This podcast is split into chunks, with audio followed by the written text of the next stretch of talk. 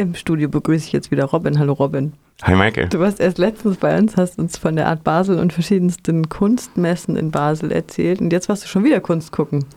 Es ist gerade so die Saison, in der, glaube ich, die ganzen Messen, die letztes Jahr ausgefallen sind und in den ersten beiden Quartalen dieses Jahres alle gleichzeitig nachgeholt werden. Letztes Wochenende waren einerseits das erste Mal die Kunstmesse in Dijon und andererseits der Art Market Budapest.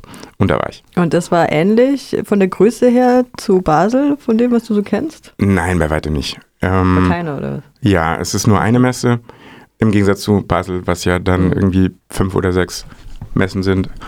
Ich weiß es nicht genau, aber ich schätze, das waren so 60 Galerien oder so, mhm. die da ausgestellt haben. Der, der Art Market Budapest ist die größte Kunstmesse für Osteuropa. Also die Galerien waren dementsprechend zum Großteil auch aus Osteuropa. Es gab auch ein paar eher so aus dem Westen. So, es gab zum Beispiel eine, eine Galerie aus Rheinfelden, die da ausgestellt mhm. hat.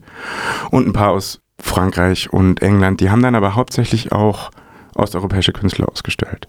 Was dich ja am meisten beeindruckt hat, ist, dass du da ohne Maske rumlaufen konntest, ohne Maske einkaufen gehen, auf die Straße gehen. Corona ist gefühlt vorbei. War Corona auch in der Kunst gar kein Thema? Ein bisschen. Zunächst mal war das ein ganz komisches Gefühl, in Budapest anzukommen und niemanden zu sehen oder fast niemanden, der eine Maske auf hat. Und dann so das erste Mal in einen Supermarkt reinzulaufen, automatisch nach der Maske zu greifen und dann festzustellen, hey, ich brauche sie gar nicht. War, war ein ganz interessantes Gefühl. Ich habe mich tatsächlich irgendwie ein bisschen komisch gefühlt, zum Beispiel beim, beim Busfahren oder beim Metrofahren, keine Maske aufzuhaben. Ich habe sie dann meistens doch wieder aufgesetzt. In so beengten Situationen, aber mhm. gleichzeitig ist es auch so, gerade auf der Messe zum Beispiel, ist es auch wunderschön, mal wieder tatsächlich Leuten ins Gesicht schauen zu mhm. können mhm. und nicht zu versuchen, äh, so zu grinsen, dass Leute das äh, durch die Maske hindurch sehen. Also ganz interessant und man hat so das Gefühl, dass es in Ungarn kein, kein Corona mehr gibt. Und wir haben ja gerade eben die Zahlen nochmal mhm. nachgeguckt online, die sind erstaunlich niedrig. Meine These war da, mhm. ich habe auch keine Testzentren mehr gesehen. Mhm. Meine These war einfach, dass nicht getestet wird und dadurch halt auch die Zahlen dementsprechend schön aussehen. Mhm. Ja, genau, die Kunst.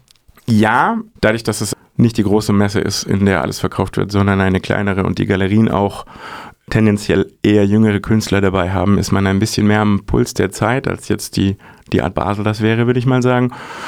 Es gab schon einige Sachen, die sich mit der aktuell, aktuellen Situation auseinandergesetzt hat. Eine Künstlerin hatte eine Serie, die fand ich ganz schön. Die Künstlerin, ihr Name ist Naomi Devil.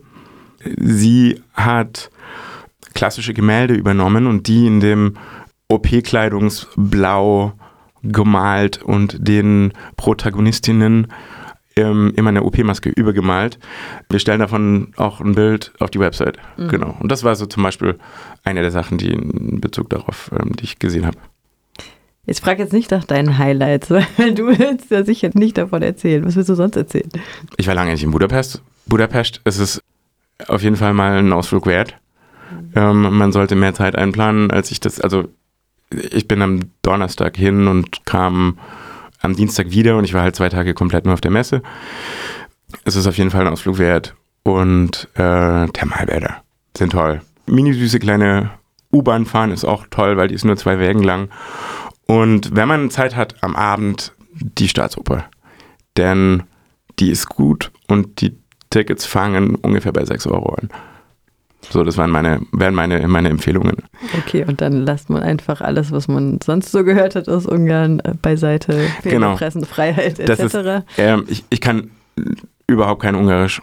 Ich habe davon im Alltag nichts mitbekommen von, von ungarischer Politik, außer dass die K&K-Monumente alle wieder fit gemacht werden und man den Kommunismus immer weiter irgendwo begräbt oder den Sozialismus. Und in der Kunst habe ich auch nicht viel davon gesehen. Hm. In den alternativeren Ecken schon mal so massiv eine Regenbogenfahne oder so, aber mhm. ansonsten bekommt man von dem, was Orban tut, nicht viel mit.